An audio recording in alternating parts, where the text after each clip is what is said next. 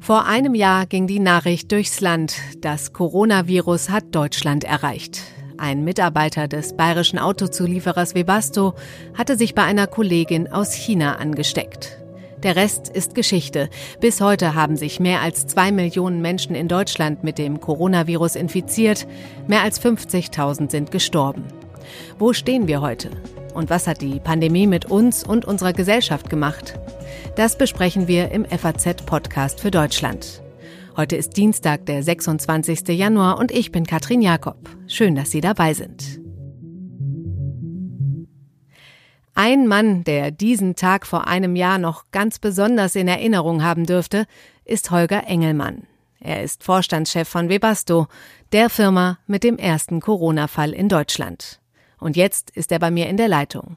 Herr Engelmann, wie war das? Waren Sie damals überrascht, als sich Ihre Mitarbeiter mit dem Virus infiziert hatten? Wir hatten uns natürlich schon im Vorfeld mit dem Thema, ich sag mal, Virus beschäftigt, weil wir waren, wir waren Anfang Januar zwei Wochen auf einer Reise in China und hatten da auch schon erfahren, dass es eine entsprechende, ich sag mal, Virus in Wuhan gibt und waren bewusst nicht dahin gefahren. Aber um ehrlich zu sein, als wir, als es dann wirklich äh, klar war, dass wir hier in Vibasto auch den ersten äh, positiven Fall hatte, dass eine Chinesin halt äh, hier positiv war und äh, den ersten Mitarbeiter angesteckt hat. Das war dann schon ein Schock für uns. Mm, das glaube ich. Da ist ja dann auch einiges losgetreten worden. Ja, wir haben dann wirklich äh, sehr schnell reagiert, weil wir, weil uns klar war, dass wir jetzt auf einmal nicht das, was man normalerweise als Manager macht, wirklich das Geschäft managt, dass wir wirklich jetzt auch hier um die Gesundheit unserer Mitarbeiter fürchten müssen mhm. und haben dann sehr schnell auch einen Krisenstab gegründet, haben uns sehr schnell äh, losgelöst von Gesundheitsämtern entschlossen, die Firma erstmal, äh, ich sag mal, zu schließen, mhm. um dieser Pandemie Herr zu werden und haben dann sehr konsequent mit den Behörden diese Infektionsketten, ich sag mal, abgelaufen, um damit auch nur nach sieben bis acht Tagen wirklich äh, die zum Stoppen zu bekommen, um dann zu gewähren zu können, dass die Mitarbeiter, die dann reinkommen, wirklich auch negativ sind. Hm. Ihre Mitarbeiter wurden damals beschimpft, sogar ausgegrenzt. Ihnen wurde vorgeworfen, dass Webasto überhaupt Geschäfte in China macht. Äh, was haben Sie da gedacht? Also, die erste Reaktion war natürlich für uns, es war befremdlich, dass man merkt, wie schnell so eine Stimmung umschlagen kann. Zumal wir uns ja wahnsinnig bemüht haben, extremst transparent zu sein, offen und ehrlich, um gerade auch die Öffentlichkeit sowohl intern als auch extern wirklich immer auf den Stand zu halten und auch informiert zu halten, sodass wir wirklich versucht haben, extremst verantwortlich mit der Situation umzugehen. Das hat uns schon betrübt und im Einzelfall muss man schon sagen, fanden wir natürlich die ein oder andere Reaktion überzogen. Gleichwohl muss man natürlich sagen, dass die Ängste damals natürlich extrem waren. Die Pandemie war unbekannt und äh, man muss natürlich diese Ängste der, ich sag mal, auch der Nachbarschaft, der, der auch, auch ernst nehmen. Ähm, wobei natürlich solche Reaktionen, warum machen wir Geschäft in China, waren damals schon natürlich ein bisschen befremdlich. Äh, ich denke, wir leben alle davon in Deutschland, dass wir wirklich offen sind, dass wir einen äh, offenen Welthandel haben. Wir sind eine Exportnation. Äh, und dann, ich sag mal, einer Firma, die erfolgreich im Markt ist und dafür sorgt, viele Arbeitsplätze auch in Deutschland zu schaffen, vorzuwerfen, dass sie halt äh, mit China Geschäft macht, war dann für mich nicht ganz nachvollziehbar. Hatten Sie Sorge, dass Sie als das Unternehmen in die Geschichte eingeht, das, ich sage jetzt mal, das Virus nach Deutschland gebracht hat? Frau Jakob, um ehrlich zu sein, das ging mir sofort durch den Kopf, als ich hörte, dass äh, die chinesische Mitarbeiterin positiv getestet war. Und darum war es für uns alle gemeinschaftlich ein wahnsinniger Ansporn, mit dieser Krise wirklich absolut professionell umzugehen und äh, davon auch danach zu überzeugen, dass wir in der Lage waren, dieses Virus zu stoppen und dass wir halt nicht das gebracht haben, sondern am Ende gestoppt haben. Und das war uns ein ganz großes Anliegen und ein ganz großes Ziel von Anfang an. Und ich denke, wir sind damit entsprechend professionell auch umgegangen und haben es am Ende in einer kurzen Zeit auch geschafft, wo wir natürlich nachträglich auch, wo die stolz drauf waren. Mhm. Und wir konnten damit auch zeigen, dass wenn man wirklich konsequent diese Infektionsketten nachverfolgt und die Transparenz hat, dass man das auch hinbekommt. Mhm. Transparenz ist da ein ganz entscheidender Faktor, oder? Ja, ich, diese Transparenz ist einmal wichtig nach außen wie nach innen, denn nur dann können Sie wirklich auch Vertrauen aufbauen, was Sie wiederum brauchen, um damit auch agieren zu können. Hm. Und äh, Sie sehen es im Augenblick auch in Deutschland. Wir haben irgendwann es nicht mehr geschafft, die Infektionsketten zu verfolgen, weil wir auch uns nicht ein Toolset an die Hand geben, dieses zu ermöglichen, was die Ausstattung auch der, der Gesundheitsämter angeht, aber was auch eine beispielsweise Corona-App angeht, die in der Performance an für sich hinter den Möglichkeiten weit zurückbleibt. Und es ist mhm. heute unwahrscheinlich schwierig und am Ende des Tages merkt man dann, dass alles viel länger dauert, bis man am Ende so eine Pandemie im Griff hat. Und auch das haben wir in unserer Phase gespürt. Je länger man braucht, bis man Testergebnisse hat, desto länger muss man ein Werk zumachen oder einen Standort zumachen. Mhm. Und je schneller man da ist, desto früher kann man auch wieder die Freiheit genießen. Und ich denke, bei der Abwägung dessen, was sind Freiheitsrechte, was sind Persönlichkeitsrechte, wie sehr ist man bereit, Maßnahmen zu akzeptieren, sollte man auch immer abwägen, welchen Schaden man auf der anderen Seite hinterlässt. Und da muss, glaube ich, jeder persönlich auch mal in sich gehen, dass auch wenn die eine oder andere Maßnahme vielleicht persönlich einem nicht gefällt, vielleicht auch persönlich im individuellen Fall auch nicht von mir Sinn gezielt, also keinen Sinn macht, aber am Ende für viel mehr in das große Ganze einzahlt, und am Ende auch viele, ich sag mal, davor bewahrt, beispielsweise in den wirtschaftlichen äh, Ruin zu gehen. Und ich denke, da sollte die Gesellschaft ein bisschen offener diskutieren mhm. und äh, so mindestens für diese Pandemie versuchen, hier mehr Solidarität in der Summe noch aufzubringen. Hm, hätten Sie denn gedacht, dass das Virus uns so lange in Schach hält? Wir haben damals, als wir in der ersten Phase waren, in den ersten zwei Wochen sehr viel darüber nachgedacht, was, welche Implikationen unsere Maßnahmen vielleicht auf nachfolgende Events haben werden. Und äh, wir haben uns schon, wir haben damals uns schon Gedanken gemacht, dass es auch in Deutschland irgendwo ausbrechen wird. Aber das Ausmaß, dass es uns so lange in Schach hält, das haben wir damals auch nicht antizipiert. Hm. Würden Sie rückblickend irgendwas anders machen? Hm, offen gesprochen, wir haben oft darüber nachgedacht. Ich denke, wir haben extrem viel richtig gemacht. Und das, was wir, was heute auch noch das Erfolgskonzept ist, wirklich hohe Transparenz äh, bei denen, die infiziert sind, schnelle Verfolgung, konsequentes Handeln, Separierung, Hygiene. Als das haben wir wirklich am Anfang geprobt, das würden wir wieder so machen. Und von daher hätte ich jetzt nichts, was ich so viel anders machen würde, um ehrlich zu sein. Mhm. Eine letzte Frage von mir. Ähm, wie geht's denn den erkrankten Mitarbeitern heute? Also darüber sind wir sehr glücklich. Äh, wir hatten mit unseren Mitarbeitern wirklich nur relativ leichte Verläufe. Mhm. Es waren vielleicht ein, zwei Mitarbeiter, die schon etwas, äh, sagen wir mal, mit Atemnot zu kämpfen hatten. Aber alles in allem sind alle wieder gesund. Und das macht uns natürlich sehr froh. Ähm, und das hat sicherlich auch dazu beigetragen, dass wir das Ganze, ich sag mal, auch dann anschließend so konstruktiv auch weitergeführt haben. Also, dass wir auch jetzt heute mit der Pandemie recht abgeklärt umgehen in der Firma, dass wir sehr konsequent sind, aber auch jetzt nicht in irgendeine Panik verfallen. Herr Engemann, ich danke Ihnen ganz herzlich für das Gespräch. Vielen Dank für Ihre Fragen. Ein ausführliches Gespräch meines Kollegen Henning Peitzmeier mit Webasto-Chef Holger Engemann finden Sie übrigens in der FAZ von morgen. Schauen Sie rein ins Blatt oder in die Digitalversion. Vor einem Jahr ging es also los hier bei uns in Deutschland. Und es ist leider noch nicht vorbei. Wo wir im Moment stehen in der Corona-Pandemie und wie das Jahr aus Sicht der Wissenschaft gelaufen ist, das bespreche ich jetzt mit meinem Kollegen Joachim Müller-Jung. Er leitet das Ressort Wissen bei der FAZ und manch einer kennt ihn vielleicht auch aus unserem Wissenspodcast. Hallo Joachim. Ja, hallo Katrin. Joachim, wie sind denn die Zahlen im Moment? Ja, wir sind äh, bei 6.500 Neuinfektionen im Vergleich zu gestern. Das heißt, wir gehen weiter zurück mit den Neuinfektionen. Das ist eine gute Entwicklung. Die Inzidenz geht runter. Und wir haben noch keine Katastrophennachrichten von der Ausbreitung der Mutanten. Das werte ich jetzt auch als positives Zeichen. Also können wir aufatmen. Hm. So weit würde ich nicht gehen. Ganz okay. im Gegenteil. Gerade das letzte, was ich erwähnt habe, die Frage der Mutanten, die ist ja nicht geklärt. Da sind wir ja wirklich erst am Anfang in Deutschland. Mhm. Wenn man andere Länder jetzt äh, nimmt, wie Großbritannien, äh, Portugal, äh, neuerdings äh, Dänemark, Irland, äh, dann muss man sagen, äh, diese neue Mutante, dort wo sie sich ausbreitet, äh, ist sie ein echtes Problem. Da ist sie wirklich äh, das, was viele Virologen ja auch befürchtet haben, so eine Pandemie in der Pandemie. Äh, nicht ein neues Virus, das ist das alte Virus mit einigen äh, Mutationen, die es übertragbarer, ansteckender machen, aber es ist deswegen auch eine echte zusätzliche Gefahr, weil es einfach mehr Fälle erzeugt. Und mehr Fälle bedeuten dann immer auch mehr Krankenhauseinweisungen, mehr äh, Beatmungen, mehr Tote auch. Hm, kann man denn jetzt sagen, auch mit diesen Mutationen zusammen, vor einem Jahr kam das Virus nach Deutschland. Wo stehen wir denn jetzt nach einem Jahr aus virologischer oder epidemiologischer Sicht? Naja, ich würde es mal auf, auf die Spitze treiben, äh, vielleicht auch provozieren sagen. Äh, wir sind noch mittendrin in der Pandemie. Hm. Viele hatten ja den Eindruck, naja, jetzt kommt der Impfstoff so zur Jahreswende. Der Impfstoff kommt äh, und äh, der Lockdown war ja da auch schon wieder äh, drei Wochen alt.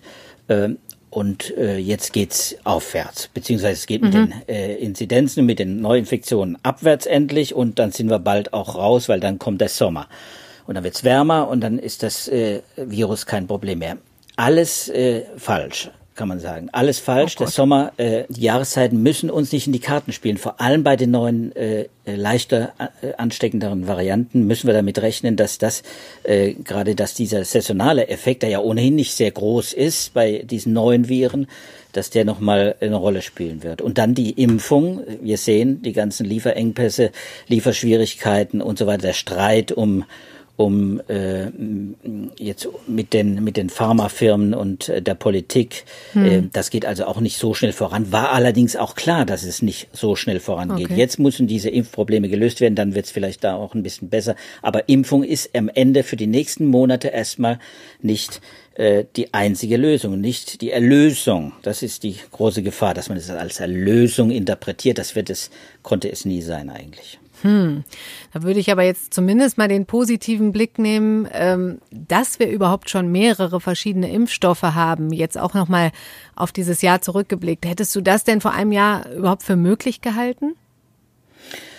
Na, vor einem Jahr ganz sicher nicht. Da haben wir natürlich auch noch äh, gar nicht gewusst, dass äh, die Impfstoffhersteller tatsächlich schon bei der Entwicklung eines Impfstoffes sind. Mhm. Äh, man muss sich überlegen, die waren am 11. Januar ist die, ist die erste Sequenz eines SARS-CoV-2-Virus äh, veröffentlicht worden, ist rumgeschickt worden in der Welt und eine Woche später war der erste Impfstoffhersteller quasi schon dabei bei der Entwicklung dieses äh, die, dieser äh, mRNA-Impfstoffe, die wir jetzt ja auch in Deutschland nutzen können.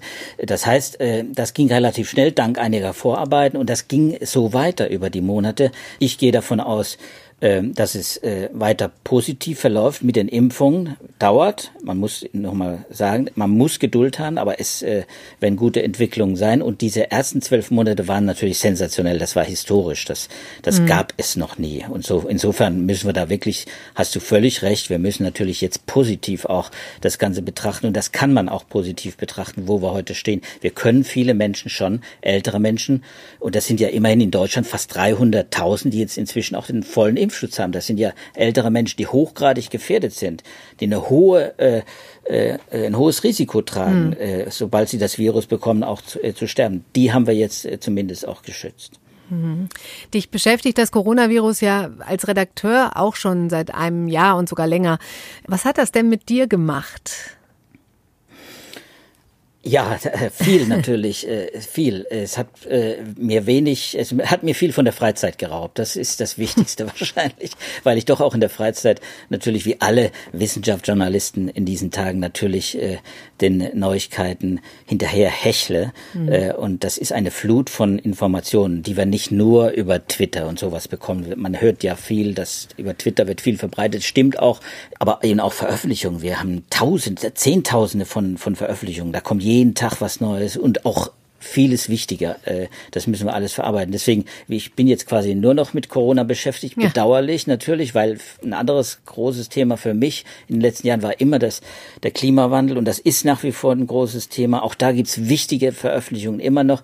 Das kommt zu kurz. Da werde ich auch ein äh, Auge drauf haben. Aber auch diese ganzen Themen Energiewende, die damit mhm. auch zusammenhängen, das sind ja alles so, so Dinge, die wir nicht aus den Augen verlieren müssen. Die, äh, die dürfen wir, wir wir erleben es ja gerade, dass, dass wir äh, in eine völlig neue Zukunft hineinleben. Ne? Ja, das ja. geht für viele ja auch viel zu schnell, muss man ja auch sagen. Ja, Hättest du damals denn geahnt, ähm, na, du sagst, dass du dich mit kaum noch was anderem beschäftigst. Ähm, hättest du denn geahnt, dass uns das äh, Coronavirus so lange und wahrscheinlich auch noch deutlich länger beschäftigen wird? Ja, das äh, ist eine interessante Frage. Damals, äh, glaube ich, habe ich auch einen Daily-Podcast äh, mit euch gemacht und mhm. äh, ich hatte wirklich die Hoffnung und eigentlich auch äh, das, was man äh, aus den Gesprächen mit Wissenschaftlern, auch aus den Publikationen lesen konnte, schon den Eindruck, naja, das ist äh, erstmal ein Coronavirus, äh, wir hatten auch schon mal so eine SARS-Corona-Krise äh, vor 17 Jahren, 18 Jahren. Äh, das ging ja dann relativ bald zu Ende. Und die Hoffnung war schon da, dass sich das ähnlich entwickelt wie das, wie diese erste Corona-Welle, die ja mehr auf Asien, dann auf mhm. Kanada beschränkt wäre und nicht weltweit wirklich um den, um den Globus gezogen ist. Das Virus war neu. Das ist, ist, ist im Prinzip immer noch neu. Wenn man mal virologische Maßstäbe anlegt, dann ist das immer noch ein neuer, neues Virus. Gerade jetzt auch mit den Mutanten. Aber man muss schon sagen, man weiß schon sehr, sehr viel. In diesem mhm. einen Jahr hat man so viel gelernt über dieses Virus, über, über Pandemien überhaupt, über, nicht nur über Corona-Pandemien. Man hat auch vieles gelernt, was man in Zukunft äh, für die Influenza zum Beispiel, für die Grippeviren auch äh, nutzen kann. Denke jetzt da an, wieder an die, an die Vakzinierung, an diese mRNA-Impfstoffe. Da wird vieles möglich sein. Universalimpfstoffe, sowas, was da jetzt auch entwickelt wird. Ich glaube, da kann man schon auch viel draus ziehen aus dem, aus, aus dem einen Jahr. Aber man konnte es damals, ich konnte es nicht wissen. Also mhm. keiner konnte es wissen. Wenn, wenn man ehrlich ist, natürlich gibt es immer äh, Leute, die, die auch Bücher geschrieben haben vorher über Pandemien, die, wo man unglaubliche Parallelen, Filme auch, wo man unglaubliche Parallelen findet. Und man staunt dann auch, äh, was man sich da alles ausgedacht hat, was auch wirklich dann zum Teil eingetroffen ja. ist. Ähm, aber es ist natürlich nicht die Realität. Die Realität ist immer anders und deswegen können wir auch nicht voraussagen, wie es jetzt eigentlich in dem nächsten Jahr, in diesem Jahr äh, jetzt weitergeht. Das weiß im Prinzip noch keiner. Vieles hängt von von dem Fortgang der, der Impfung ab. Vieles hängt von, von der Frage ab, äh, wie, die, äh, wie diese Varianten sich ausbreiten, wie wir sie auch mit äh, Impfungen in den Griff kriegen können, wo es auch gute Nachrichten gibt. Und dann auch die Frage äh, Therapie nicht nur der akuten äh, Covid-19-Patienten, sondern eben auch dieser Langzeitpatienten. Es sind ja viele Patienten, die ja, viele ja. Monate mit dieser Krankheit zu kämpfen haben. Dann wollen wir mal hoffen, dass wir nicht in einem Jahr hier wieder an der Stelle sitzen und fragen, ob wir denn geahnt hätten, dass es noch nicht vorbei ist. Die nächste Pandemie kommt bestimmt, Katrin. Also wir müssen uns einfach vorbereiten. Ja, ja wir müssen uns einfach vorbereiten ja. auf, auf weitere Pandemien. Es ist einfach so, das Potenzial ist da und wir erleben jetzt, wie wir überrascht werden können. Unsere Gesundheitssysteme, unsere Mechanismen, auch hier wieder Pharmaindustrie und Staat, die sind nicht aufeinander eingespielt. Prävention steht ganz hinten äh, in der Gesundheitspolitik äh, viel zu lange schon und das äh, müssen wir jetzt in der Pandemie teuer bezahlen. Daraus müssen wir dann eben auch lernen. Das gilt auch für andere Krankheiten. Alles klar. Joachim, ich danke dir ganz herzlich. Ich danke dir, Katrin. Tschüss. Tschüss. Es wird also vermutlich nicht die letzte Pandemie bleiben. Und im Moment kämpfen wir ja noch mit dieser. Wie geht es uns denn eigentlich nach einem Jahr Corona-Maßnahmen und Einschränkungen? Was macht das Coronavirus mit uns und mit unserer Gesellschaft? Das möchte ich jetzt mit Rolf van Dick besprechen. Er ist Sozialpsychologe an der Universität Frankfurt. Und jetzt ist er bei mir in der Leitung. Ich grüße Sie. Hallo, ich grüße Sie. Ich habe gestern wieder einen Film geschaut, in dem sich Menschen zur Begrüßung umarmt haben. Das fühlt sich ja irgendwie mittlerweile total komisch an. Und das geht, glaube ich, allen so. Es ist fast unvorstellbar, dicht gedrängt irgendwo zu tanzen. Wenn man irgendwo jemanden ohne Maske sieht, zuckt man fast zusammen. Vor einem Jahr war es aber genau andersrum. Da hat man Menschen, die eine Maske tragen, schräg angeschaut. Wie erklären Sie sich das, diesen Unterschied? Wir haben selber vor einigen Monaten eine Studie gemacht am Beginn und am Ende des ersten Lockdowns mit ungefähr 1500 Befragten in Deutschland.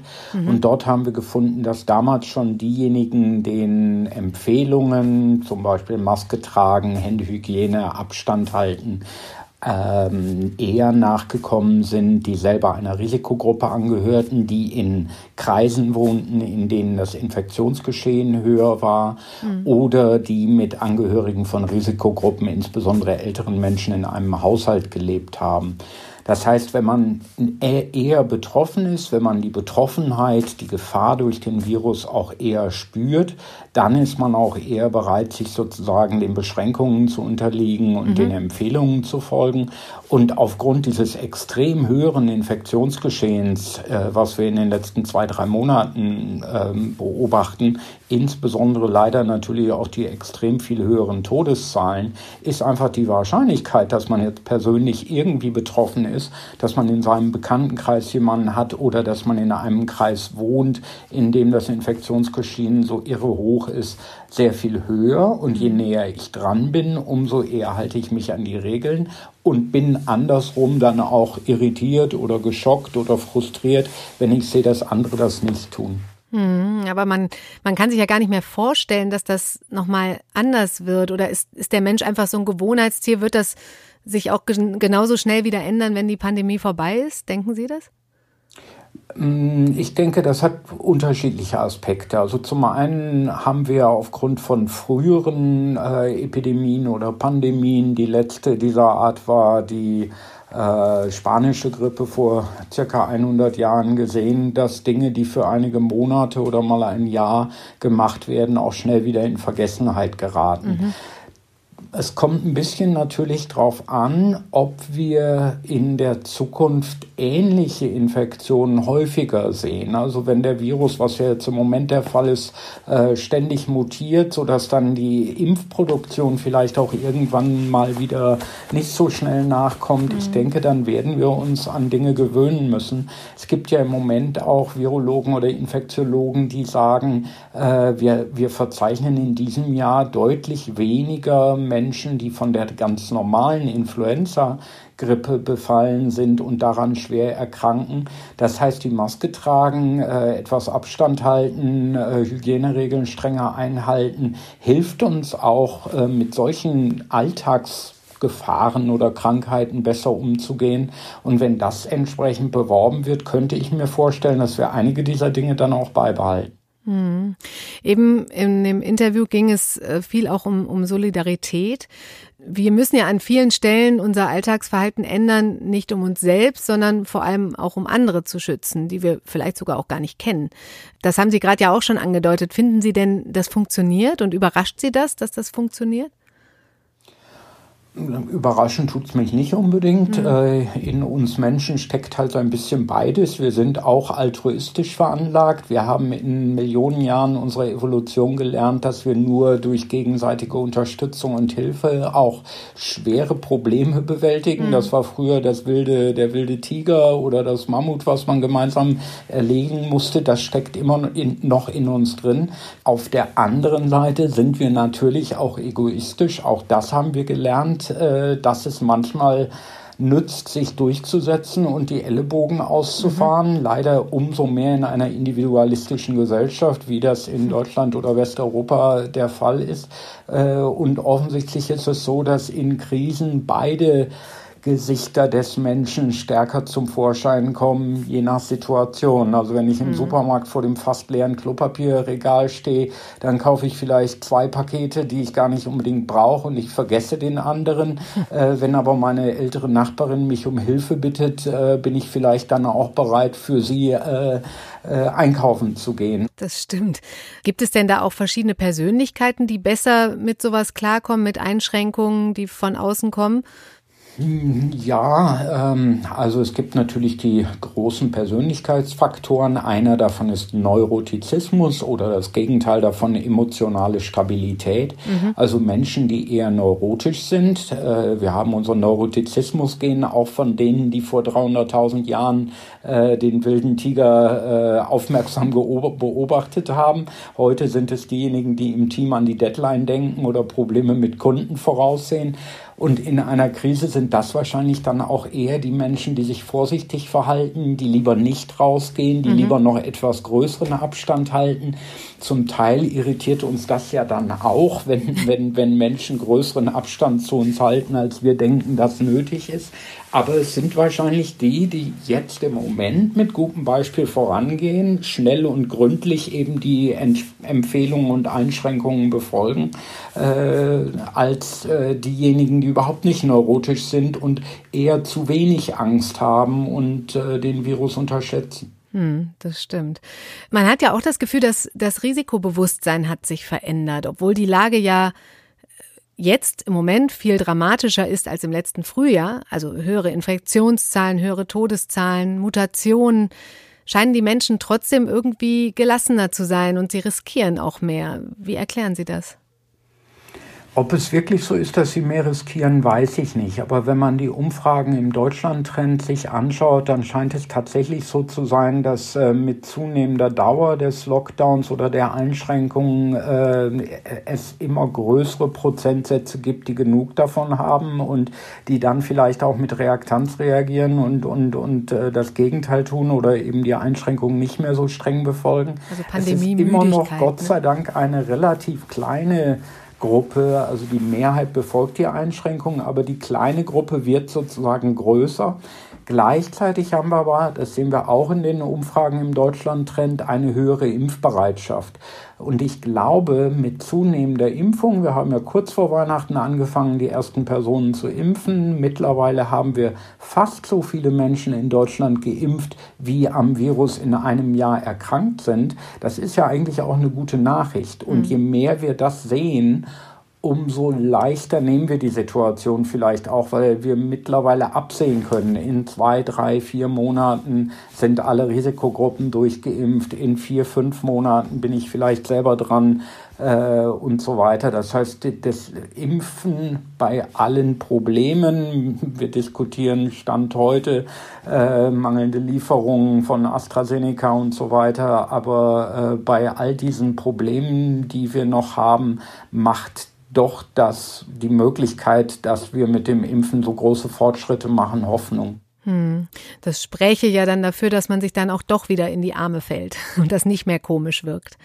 Ja, ich glaube, das werden wir sehen in Deutschland, aber äh, ich bin viel auch in Asien unterwegs. Dort tragen die Menschen äh, eine Maske, einmal wegen dem Smog, der in manchen äh, Städten Chinas natürlich stärker ist als hier, aber auch, weil es dort so ein Bewusstsein dafür gibt, mhm. dass man die anderen schützen möchte, auch wenn man selber nur eine Grippe oder eine Erkältung hat. Und vielleicht gewöhnen wir uns solche Dinge ja in Deutschland dann auch an, dass in Zukunft äh, grundsätzlich im Oktober und November im ÖPNV zum Beispiel die Menschen Menschen freiwillig eine Maske tragen. Und mhm. wenn das nur die Hälfte oder 60 Prozent äh, der Fahrgäste tut, äh, hilft es aber allen. Also ich könnte mir vorstellen, dass manche Dinge äh, beibehalten werden, dass wir vielleicht auch weniger uns in die Arme fallen äh, Fremden gegenüber. Das mhm. hat sich ja in Deutschland so ein bisschen eingeschlichen, dass wir weg vom formalen Händeschlag hin zur Umarmung auch in relativ losen Bekanntschaften äh, aber die Berührung und sich gegenseitig nah zu sein, steckt natürlich auch tief in uns drin. Dazu haben wir Studien gemacht, in denen wir gezeigt haben, wenn wir Menschen unter Stress setzen im Labor, dann reagieren sie weniger mit Hormoneausschüttungen von Stresshormonen, äh, wenn sie entweder sich selber umarmen mhm. oder von anderen umarmt werden. Und das ist ja im Familienkreis immer noch möglich. Das war ja auch während des, noch so strengen Lockdowns nie verboten, dass ja. man nicht seine Partnerin oder seine Kinder umarmen darf. Und das ist auch ganz wichtig. Mhm. Denken Sie denn, dass das Virus unsere Gesellschaft nachhaltig verändert? Also gehen wir auf, auf lange Sicht anders miteinander um? Wenn wir diese Pandemie jetzt in den Griff bekommen äh, und wir im Sommer alle durchgeimpft sind und dann nicht schnell wieder eine neue Pandemie, Pandemie ähnlicher Art folgt, dann glaube ich, werden wir das innerhalb weniger ein, zwei Jahre vielleicht auch schon wieder vergessen haben. Leider lernen Menschen nicht immer klug aus äh, Katastrophen. Das haben wir auch in der Vergangenheit viel zu oft gesehen. Na, dann wollen wir mal hoffen, dass die, die guten Sachen bleiben und die schlechten dann auch wirklich weggehen. Ich danke Ihnen ganz herzlich. Sehr gern. Das war es für heute beim FAZ-Podcast für Deutschland. Und eins ist klar, die Corona-Pandemie, die wird uns noch länger beschäftigen. Wir werden Sie natürlich hier im Podcast auf dem Laufenden halten und auch bei Faznet und in der Zeitung. Und damit wünsche ich Ihnen einen schönen Tag. Bleiben Sie gesund.